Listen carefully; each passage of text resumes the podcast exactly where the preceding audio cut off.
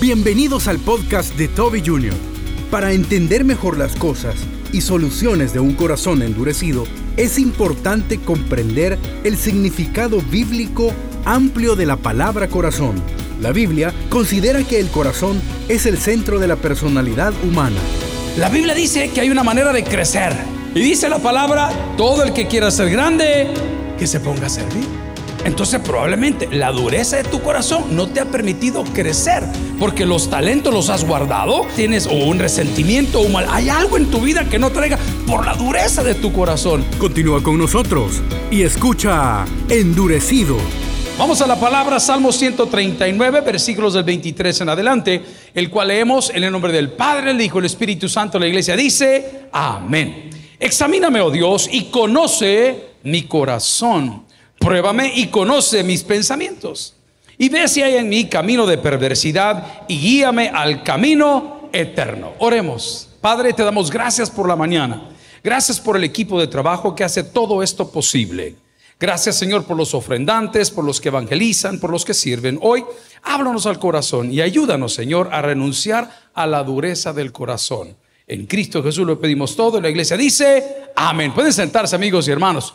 George, qué bueno verle en la casa de Dios. Uno de los jóvenes que el pastor ordenó al diaconado, muy, muy, muy, muy, muy, muy, muy joven, eh, porque era un joven ejemplar. Ahora de viejo se nos ha arruinado un poco el George, pero bienvenido con su familia. Amigo y hermano, el libro de los Salmos es el himnario de los hebreos. Quiero que lo diga conmigo. El libro de los Salmos es el himnario de los hebreos. Y en esta oportunidad el salmista está hablando con toda confianza de la omnipotencia o de la omnipresencia de Dios.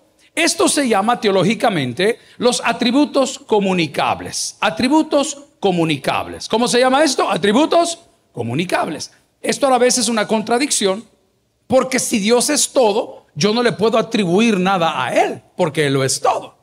Pero un atributo comunicable sería Él es misericordioso, Él es paciente, ¿sí? En este caso, el salmista está diciendo a lo largo de todo su escrito, Él es omnipresente y es omnisciente, o sea, está en todos lados y todo lo conoce. El salmista está escribiendo y le dice, Señor, por favor, examina mi corazón y es algo que quiero que usted y yo hagamos el día de hoy. ¿Ha examinado su corazón últimamente?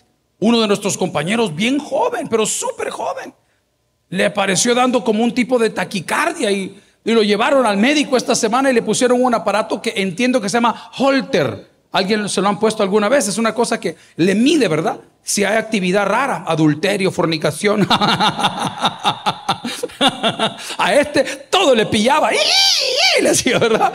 Pero bueno, ese aparato le, le mira. En la Biblia, amigos y hermanos, el corazón ha sido lo que nosotros conocemos como la mente. En la Biblia, el corazón era el centro de la actividad espiritual. Mis pastores Zacarías, qué bueno verles por acá. El corazón era la mente que nosotros tenemos hoy. Entonces la Biblia relaciona todo con el corazón. El deseo bueno, el deseo malo. Y lo podemos ver a través de muchas citas en la Biblia. Pero la pregunta que tengo el día de hoy es, ¿has examinado tu corazón?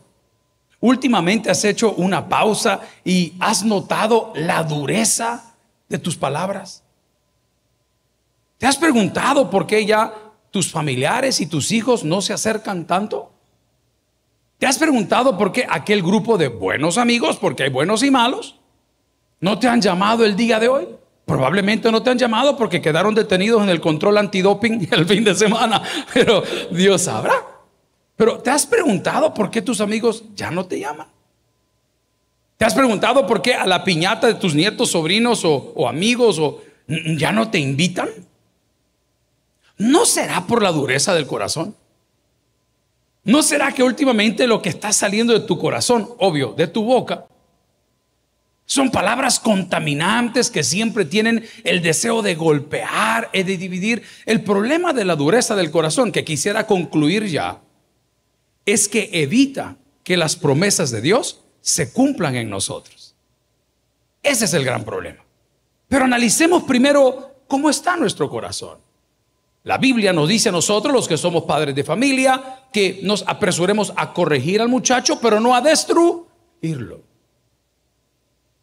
Sabemos nosotros los padres que los únicos que podemos abrir puertas para nuestros hijos somos nosotros. Estaba platicando con el pastor Agustín Acuña, que es el pastor de la iglesia allá en San Francisco, California, hace unos 20, 30 minutitos. 18 minutos estuvimos en línea.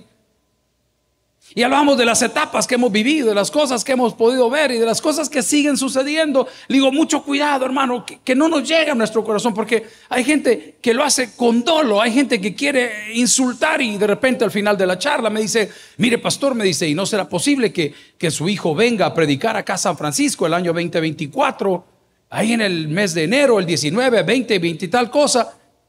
Y claro, si yo fuera un papá duro, diría, ¿y por qué quieres al hijo si tienes al padre? ¿Alguien dice amén? Ni un amén, hermana Pat. ¡Qué horror! ¡Cuánta fe de este pueblo!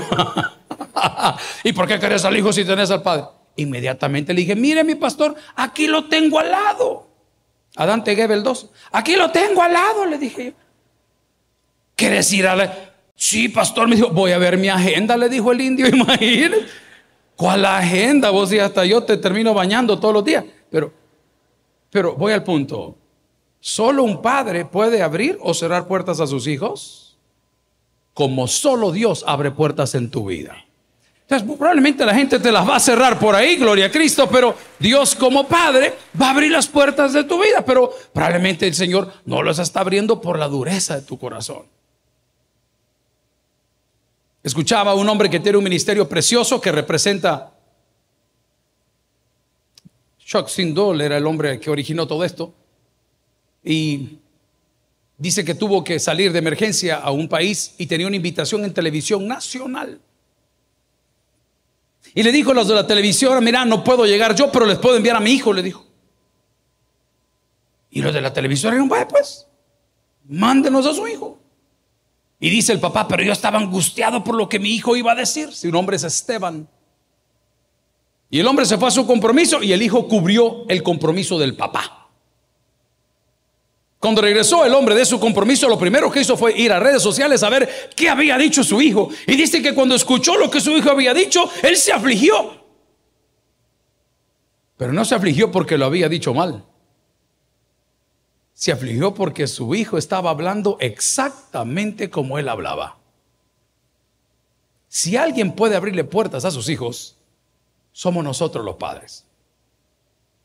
Nosotros venimos de otra escuela. La escuela de nuestros padres era diferente. ¿Sabe qué decían nuestros padres? En los lugares donde yo me he parado, vos jamás te vas a parar. Eso decían nuestros padres. Y esto le llamaban a ellos disciplina. Yo le llamaría hoy masacre. Amén. Masacre psicológica, abuso verbal, abuso psicológico. Antes se llamaba disciplina. Hijo, usted tiene que ser macho. Por eso tiene que aprender a revolcarse con prostitutas. Amén, dice aquel. ¿Qué te pasa? Este Víctor es mal. Y de repente, hijo, usted tiene que aprender a ser hombre. Por eso se tiene que acabar esta botella de muñeco y no me vaya a pispilear. Eso significa torcer la cara para los que están afuera. La dureza del corazón nos ha llevado a destruir a nuestros hijos en lugar de instruir a nuestros hijos. Puedo preguntarte, ¿has examinado tu corazón aparte de tus palabras? La dureza de tus acciones? ¿Te diste cuenta que tu primo, que tu tía, que tu hermano, que tu amigo, que tu pastor, que tu mentor, que tu maestro estaba de cumpleaños? ¿O ellos celebraban una fecha especial en su familia? ¿Y no te tomaste la molestia de poner un texto, un mensaje, decir, profe, happy birthday, muchas gracias por todas las cosas que ha hecho por mí? Tía, felicidades. Primo, felicidades. ¿No has notado cómo tus acciones positivas han ido disminuyendo? Yo me he hecho un propósito. Cuando mis hijos llevan a sus trayentes, porque ya no se llaman novias, se llaman trayentes. Se traen un gran desmoder. Las trayentes, eh, revolcantes. Amén. Cuando las traen a la mesa y yo veo que la criatura no mueve ni un vaso, ni un tenedor, ni me ofrece agua, como suegro, como jefe, como Nerón, como pastor, como dueño del castillo de Grayskull. Entonces vengo yo y lo hago yo. Hija, le digo, quédese sentada, mi amor. aquí le voy a servir yo. ¿No has notado que lo haces por dolo o con dolo y no porque realmente lo sientes? La Biblia dice que hay una manera de crecer. Y dice la palabra, todo el que quiera ser grande, que se ponga a servir.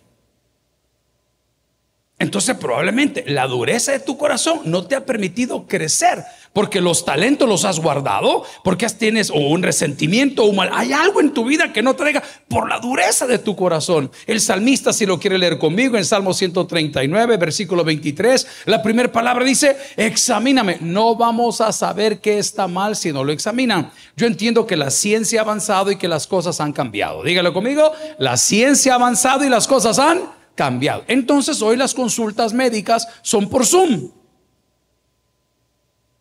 Y lo conectan a la computadora y le dice, vaya, dígame qué siente. Soledad. ¿Y por dónde la siente? Por aquí. Y no siente que le sube y le baja. Oh, que le sube y le baja. No siente. Ah, pues usted es lo que tiene. Es un problema grave. Porque para poder saber cómo está su corazón hay que examinarlo. Por eso la palabra dice, examínelo todo. ¿Y qué tiene que hacer? no, escúchelo todo y reténgalo. Bueno, examine su corazón. ¿Cómo son las palabras que están saliendo de su boca? Mm, ah. No, no, no vayamos tan lejos. Podemos ir a sus cuentas de redes sociales y ver lo que ha posteado. ¿Se ha convertido usted en la princesa de las quejas? ¿O el príncipe de las quejas? Todo está mal. A usted le han hecho daño, a usted le han robado la paz, a usted le han robado la vida, usted no tiene... Se ha convertido... Yo he pasado por esa etapa. Está en la etapa del despecho. Y publica y publica y publica y quiere golpear. Ese es un reflejo de su corazón. Dice la palabra sobre toda cosa guardada, guarda tu corazón porque de él mana la vida. ¿Se acuerda que le dije que la Biblia habla que el corazón es el centro de todo? Lo que nosotros hablamos que es nuestra mente. Por eso puedo decirte que si examinas tu corazón hoy, puedes notar la dureza de tus palabras, la indiferencia de tus acciones. Les voy a contar algo. Hace 27 años que ya estaba casado, no teníamos grandes presupuestos, quizás un poquito menos, unos 25 años. Creo yo que, que PriceMart ya estaba aquí, creo yo, no recuerdo. Yo recuerdo que yo hacía todo lo posible por, por hacerles las fechas bonitas a mi familia inmediata, o sea, a la esposa y a los hijos. Mi papá y mi mamá lo hacían siempre. Mi mamá se encargaba de la decoración, pero en nuestra casa jamás faltaron buenos regalos, nunca. Papá se esmeraba en esto. Y yo entré en una pila que yo quería que ellos se sintieran igual, entonces yo empacaba cualquier cosa. Compraba un platanito, un churrito, un conga mix, ¿verdad? Un deli pop y le ponía una chonga. Feliz Navidad. Pero a mí me gustaba ver que tuvieran cantidad de regalos. Pero también pasé por la etapa donde dije, chis. A ver, diga conmigo. Ah, eso sí. ¿Ah? Chis. Si estos no se merecen nada. Si aquí el que trabaja soy yo. ¿Y yo por qué les voy a dar? Que tengan por servido si les doy jugo del pavo. ¿eh? Cuando llega la suegra a tu casa en Navidad, ¿le das carne blanca o carne negra? ¿Ah? ¿Le das pechuga o le das el buche del animal ahí? ¿Qué le das? La dureza de tu corazón. Yo tengo una terapia que es masoquista. Y yo casi siempre trato mejor a los que peor me tratan. Usted habla con un vendedor de auto. ¿Qué pasó? Mira, me dice, este, vas a querer venir a probar la unidad tal día. Yo no lo conozco. No, dígame licenciado. yo no soy licenciado, si ya sabía animal. Pero te estoy diciendo, dígame licenciado. Lo que te estoy poniendo es humor negro. Me encanta. No es algo que yo inventé. La Biblia dice, venced el mal. Bye. Eso depende de tu corazón. Ah, no. Pero usted ha cambiado y hasta tiene corito lema. Golpe con golpe yo pago, beso con beso después. Esa es la ley del amor que yo aprendí, santo Dios. ¿Y a dónde la aprendió?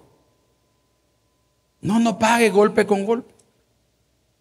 No pague beso con beso, le va a caro. Mejor cambiemos nuestro corazón. El salmista le está diciendo en el Salmo 139, léalo conmigo, examíname, oh Dios, aquí no está metiendo a su tía, ni a su mamá, ni a su hermana. Porque si usted le pregunta a una persona, mira, y vos crees que soy dura de corazón, usted ha abierto las puertas al infierno. No, si vos sos un perro, si siempre te lo he dicho, que no has notado, si la gente te odia, si la gente te tiene miedo, no le pregunte a un tonto lo que opina de usted. Hable con Dios, hermano. Lo primero que nos va a recordar, me encanta, valemos la sangre de Cristo. Aunque para tu pareja o la sociedad diga, uff, esa gente. no, mi amigo, valemos la sangre de Cristo. No se quite la vida, no vale la pena. Hay una serie en Netflix de una noticia que por cierto estaba recomendando al pastor Agustín, de una criatura que sufría de un dolor en el estómago, en la boca del estómago terrible. La criatura, esto tiene un síndrome, el síndrome tiene un nombre. No sé cómo funciona. Era un dolor agudísimo en la boca del estómago. Y la niña se quejaba y se quejaba y se quejaba. Y la mamá peleaba por ella en el hospital. Le decía, mire, mi hija está enferma, mi hija tiene esto, mi hija tiene lo otro. Y el hospital no le creyó a tal grado, usted sabe cómo son los americanos de exagerados. ¿Sabe qué sucedió? Le quitaron la patria potestad de la niña a la mamá. Los médicos se metieron a decir, esta mujer está mintiendo, la niña no tiene nada, la está manipulando para que le den medicamento y le quitaron la patria potestad, o sea, le quitaron a su hija por el dolor que tenía. ¿Y sabe qué sucedió? La mamá en su depresión y en la agudeza que estaba viviendo se quitó la vida. Y hoy les acaban de pagar, porque ganaron la demanda, una demanda por 266 millones de dólares, más 50 dólares por daños y perjuicios. Ahí está la serie Netflix, la puede ver. ¿Y cómo se le ocurre quitar a la mamá a la niña? La dureza del corazón. ¿Has examinado no solamente tus palabras, has examinado tus acciones, has examinado la indiferencia que tienes? ¿Cuántos hombres hay en la casa del Señor? Nosotros somos machos hasta que nos herimos. Solo se nos trabó la navaja. amor, amor, me voy a sangrar, llévame al hospital. Gran Marigüey. Ay, amor, amor, llévame al hospital. Anda a concursar mis universos. Ay, amor, me... Mi amor, si es una herida. Y la señora preparando la ensalada, hasta dedo le pone. Ahí adentro, hasta dedo le pone. No pasa nada. O lo mete el dedo en sal sigue cocinando. Los hombres somos así, somos escandalosos. Ay, llévame al diagnóstico, tengo pispelo. Imagínate, qué horror. ¿Qué le decían las abuelitas? Tráigame un ajo por aquí. Ah, le partían el agua, la córnea toda cocida. Tu indiferencia. Tu indiferencia entre el pobre tu indiferencia ante el huérfano, tu indiferencia ante la viuda. Hace poco íbamos a todos los colaboradores y sus hijos aquí a Galaxy Bowling. Ellos no lo pidieron, hombre. Ellos ni sabían. Simplemente les dijimos, ¿cuántos de ustedes tienen hijos? Hermano, algunos dieron la sorpresa. ¿Ah? Del primer matrimonio, el segundo matrimonio, el tercero, total, que toda la escuela parvularia trajeron. No hay nada más hermoso que ver esas criaturas con una sonrisa en el rostro. Probablemente algunos de ellos que viven fuera de la ciudad o viven en el campo, jamás hubiesen ido a un lugar así. Y cuando llegaron con sus papis a jugar y a comer y a departir, pues dice, wow, Señor, es una cosa que no le puedo describir. Si hoy ha venido deprimido, si hoy se siente solo, si hoy se siente o, o ignorado o que lo han tratado de golpear, le doy una fórmula. Póngase a servir, hermano. Usted no sabe lo útil que es esto. Esta mañana en los chats de pastores, el internacional y el nacional les ponía, amigos, Dios bendiga su jornada, Dios bendiga sus ministerios. Este es el día para cambiarle la vida a miles de personas. ¿Cómo? A través de la palabra, hermano. Si eso se lo va a regalar a él, déselo de corazón. Entonces, si ha venido hoy, ay, pastor, pasé llorando toda la noche, ya no llore, sirva. Ayude a una ancianita a encontrar marido. Vamos a la palabra, hermano, que, es que estas mujeres andan desatadas o las cugar. ¿ah? Colágeno dicen, qué horror. La criatura 14 años tiene y la señora 71. Pero vamos a la palabra. Ayude a alguien. Ha examinado sus palabras, sus acciones, su indiferencia, su desplicencia. Entiendo que hoy es el Día Internacional de la Pupusa. Sí, amén, dice. Hoy es va. Entonces va a ir a comer pupusas. ¿Hay alguien aquí que coma pupusas con loroco? Usted no es salvo. Vamos a la palabra. Pupusas de pollo, qué asco, hermano. Por el amor de Dios. Pero bueno. Pastor, me dijeron, le vamos a hacer unas pupusas especiales de masa negra. Saco, le dije yo, no, suficiente mi corazón. Allá está tu señora cocinando. Toda la tarde pasó cocinando esa cena especial de la sopita marucha con un limón que te va a poner ahí. Y llegas a la casa y yo no merezco esto. Yo la verdad, yo, yo soy de esos. Yo soy de esos. Yo no merezco esto. Considero que me están faltando el respeto. Ni un amén. A mí me da risa ver al indio que cree que es sabio, pero es más indio que las piedras. Me encanta ver animales que creen que son ricos y todo lo deben. Son inteligentes, pero no ricos. El rico no tiene casa. El rico no tiene carro. El rico no tiene deudas. El rico vive con lo que la vida le da. Todos los ricos se van a vacacionar donde están los pagos, ¿no lo han notado? Allá el que vive en una isla y que le baja los cocos y se los... Allá van los ricos a comer coco allá. ¿Quién es más rico?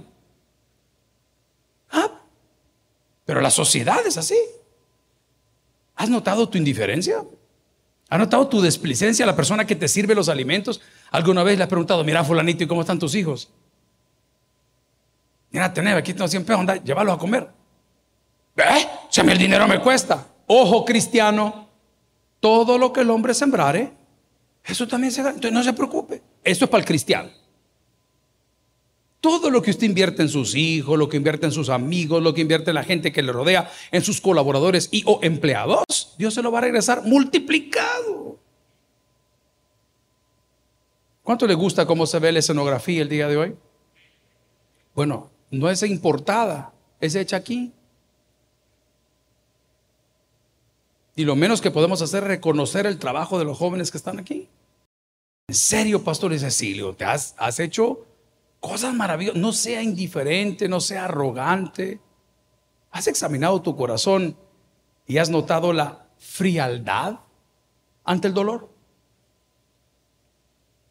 Fulano perdió a su esposa, fulano perdió a su hijo, fulano tiene a su esposo o esposa con cáncer.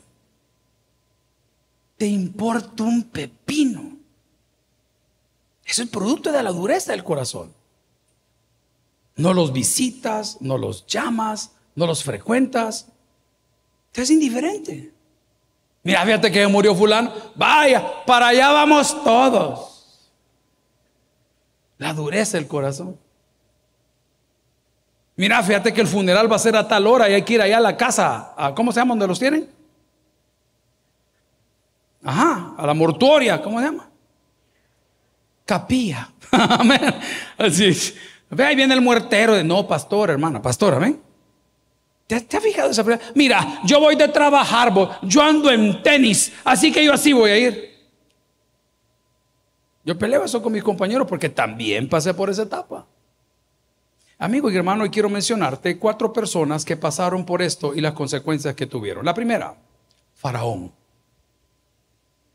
Y este fue duro porque no fue decisión de él, sino que como Dios quería glorificarse en su pueblo, dijo, y yo endureceré el corazón de Faraón. Hermano, eso es terrible. Si le pasó a Faraón, te puede pasar a ti. Ay, pastor, es que ese hombre es insensible. Es que ese hombre, qué bárbaro. Mire, viene así, viene así. Y nosotros, cuando Dios endurece tu corazón, es porque te viene un juicio duro. Y quizás de todas las plagas que podemos mencionar de este caballero llamado Faraón, la más dura para todo padre es la muerte del primogénito. El dolor que sufrió Dios con la muerte de Jesús en la cruz del Calvario en el sentido humano es el nivel del dolor que sintió Faraón cuando Dios dijo, se van todos los primogénitos, de todo nacido de hombre y de toda bestia. Oro a Dios todos los días por nuestros hijos. Pero le pido al Señor que mis ojos no vean eso. Yo me aflijo cada vez que veo las noticias, estas que están más rápido hoy que nunca. Un accidente en tal lugar. Mire, lo primero que yo busco es el color del auto. Lo segundo que busco es la placa del vehículo. Aquí hay 500 pastores manejando. En la organización en general, más las iglesias internacionales. Esta semana perdimos un gran guerrero, el pastor Nerio. Duro. ¿Ustedes creen que el ministerio es tan fácil como venir a hacerlo reír aquí? Ese hombre luchó con insuficiencia renal, batallas fuertes. Y como valor agregado, su esposa tiene cáncer. Adivinen quién está predicando hoy. Su esposa. Hablamos con ella el día de hermano, usted no está sola. Muchas gracias, pastor. no, la iglesia no. Dios está con usted. Si Dios está con usted, pues nosotros estamos con usted. Hey. Pero ver la dureza del corazón. Estamos peleando con los mismos. Ellos siempre están haciendo las cosas bien, pero muchas veces corren. Y por correr tropezamos. No está mal, simplemente corren. Pastor, la ayuda. Mire, hermano, le digo, no vamos a dar una ayuda, paguémosle la totalidad. Sus, gastos funerarios, su, todo, absolutamente todo. Pero la dureza del corazón puede ser parte de un juicio de Dios sobre tu vida. Faraón sufrió. El segundo, un señor llamado Nabucodonosor, rey de Babilonia. Dígalo conmigo, por favor. Nabucodonosor. Este se peló. Este se convirtió en animal. A eso va la dureza de corazón. Hermano, ustedes vieron lo que se dice y lo que hemos visto en fotografías en El Salvador de un muchacho que estaba repartiendo pupusas o tortillas o tortas, algo en Santa Ana, si mal no entiendo. El muchacho estaba trabajando, iba en su motocicleta y un enajenado, entiendo que estaba alcoholizado, que había o hubo o perteneció a las fuerzas del orden aquí en El Salvador, lo vapuleó de tal manera que le rompió el cráneo, le rompió el cuello, lo ha dejado completamente para... Le hago una pregunta. ¿Habrá un ser humano que pueda hacer eso? No, solo un animal. Solo un animal. ¿Y cómo llegó ahí? No sé. No sé. Si fue el hombre que dicen que fue, si sucedió como dicen que sucedió, habría que conocer cuál es el trasfondo que ese hombre ha vivido. Pero la dureza del corazón. No, no vean mal al ex policía o al que dicen que fue policía que evaporó una persona. Señorita, tú que estás aquí, que te has sacado de dos a tres hipotes del vientre, contigo estoy hablando.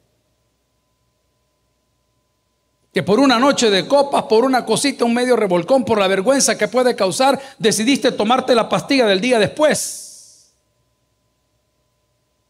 Te fuiste para otro lado para ver quién te hacía ese trabajito porque estaba demasiado riesgoso. Contigo estoy hablando. La dureza del corazón nos llega a hacer cosas terribles, hermano. Y nosotros los hombres no nos quedamos atrás. Porque le podemos arruinar la vida a cualquiera en base a puras promesas. a cualquiera. No, yo vengo, yo te cuido, yo voy a estar, yo voy a poner, y de repente no estás, no pusiste, ni tampoco llegaste.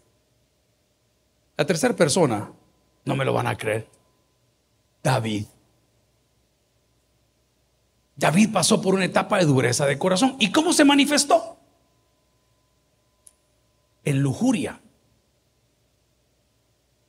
Él tenía un buen amigo, súper amigo. Los reyes en aquella temporada no permitían a muchas personas armados cerca de ellos, tenían su gente de confianza. Pero David se llenó de lujuria. Y la lujuria le endureció el corazón. Y cuando vio a la mujer, que me imagino que era hermosa y que se estaba bañando, en los ritos antiguos era mucho más complicado que hoy. No teníamos el champú de burbuja, ¿verdad? No existía. Bañarse era otro tipo de ceremonia. Estaba con el pastor David, él tiene un doctorado en misionología de Dallas Theological y ministerio. Y dice que fue a un viaje misionero que se le requería para su doctorado.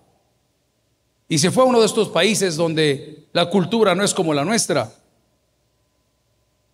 Y a la hora de dormir, dice mi pastor David, que se, metían todos en una cama como que es una banca de pupusería, pero le da la vuelta al dormitorio. Ahí duermen todos con la misma ropa que han andado todo el día.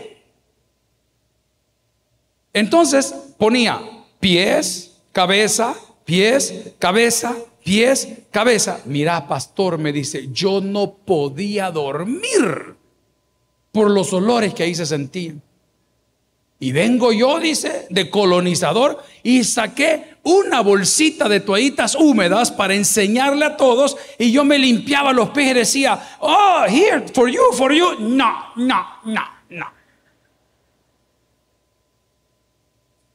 La tradición del baño es otra cosa. Solo se bañan una vez a la semana. Uy, dice el hermano, y un montón de moscas veo ahí, pero bueno. David la vio y se le endureció el corazón y dijo, esa muchachita va a ser mía. Pero el esposo es tu amigo, no me importa. Pero se te puede caer el reino, tampoco me importa. Pero solo va a ser un agarrón, no me importa, tráela. Yo me imagino que su gente cercana le dio consejo, le dijo, mira, calmate. No, no, no, ¿cómo que calmate? ¿Quién es el rey aquí? Me imagino yo la conversión de David, que no está ahí escrita. David se endureció por lujuria. El corazón también se endurece por amor al dinero. Usted que vende carros malos, con sensores malos, con radiadores malos, con motores malos, con caja de cambios malas, con malas llantas, de dudosa procedencia, usted que altera los números, usted está endurecido por el dinero, se endureció su corazón. Y cree que todo va a estar bien. No, no va a estar bien, hermano. El cuarto caso era un tipo que nació endurecido. Su nombre, Saulo de Tarso. Saulo de Tarso era matarife, era un hitman. Él mataba gente por trabajo. Y pidió cartas, dice, a los que estaban para ir a arrasar la sinagoga, a todos los cristianos que estaban por ahí, por la dureza de su corazón, hasta que Dios lo tocó. Y quiero hacer notar que en la narrativa de la conversión de Saulo de Tarso, tocó fondo lo tiró al piso. ¿De dónde nos formó el Señor? Del polvo de la tierra. ¿A dónde vamos a terminar? Del polvo de la tierra. Note la enseñanza. Él andaba en su bestia, en su caballo, lo que haya sido, un camello, un dromedario, no lo sé. El hombre cayó al piso y de ahí lo recogió. Y le dijo, vas a hacer esto, esto y esto. Anda encerrate que algo va a suceder en tu vida. ¿Y qué hizo Dios? Le cambió el corazón. Esta es una temporada maravillosa. Yo pasé por una etapa donde no me gustaba. Navidad para mí era complicada. La vida de mi familia siempre ha sido complicada. Tenía que celebrar las fiestas con mi papá, pero mi mamá no estaba aquí, pero mi familia estaba por otro lado. Pero y era complicado. ¿A qué casa vamos? ¿A dónde vamos? Amigo y hermano, si va a ir a una casa, venga a la casa de Dios. Tal vez a la casa de su vecino no lo invitaron, o a la casa de su primo no lo incluyeron. Véngase para acá. Aquí la vamos a celebrar. Y esta mañana escuchaba una melodía que decía, It's a great, wonderful time of the year. Ay, mío. Y todavía el ingeniero me manda la foto del árbol que ha puesto allá, ¿verdad? En la casa de él. Y yo, qué bonito. ¿Sabe cuándo comencé a disfrutar la época? Cuando cambié mi corazón. Ay, yo cada vez que cumplo años, ay, yo me pongo triste. La esposa mía acaba de cumplir 30, está bien de ministerio. y le ha agarrado el virus horroroso que yo me siento vieja, que yo me... Amor, es verdad, es verdad, no pasa nada. Eres un modelo de colección. No, hombre, le dije yo, anota la hora y la fecha. Agárrense la peluca. Esta es una nueva temporada. No, no son los 30. No, no son los 20. No, no son los 40. Son los 60. Vamos a la palabra. ¿Y qué vamos a hacer, pues? Ay, anda la señora que ni se ríe, ponerse en la sonrisa. Rías, hermana. Si por más que le pongan los hilos rusos, nada que ver. Ya ni duerme con los ojos, le pusieron botox, le quedó mal.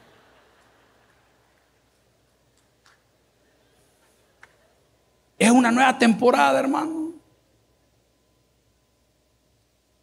¿Sabe cuándo va a cambiar eso? Cuando cambie su corazón. Miren, voy a agregarle uno que no estaba ahí. Hubo un tipo que lo perdió todo.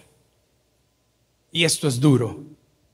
Perdió sus bienes, perdió sus hijos, perdió su salud, y todos sus amigos lo veían con el corazón humano. Le decían, maldice a Dios y muere. Vete para allá, el Señor no te quiere, de seguro has pecado. Y de repente él cambió su corazón y dijo, Nande, Jehová dio, Jehová quitó, sea por los siglos Jehová bendito. Y dice que después de eso sus cosas le fueron duplicadas o triplicadas. La dureza del corazón, amigo y hermano, te hace decir palabras groseras, te hace actuar con soberbia, te hace vivir con indiferencia, te hace ver a los demás con desplicencia, te hace inmune ante el dolor de los demás, te hace vivir con deseo de venganza, te hace no disfrutar los logros que Dios te ha dado.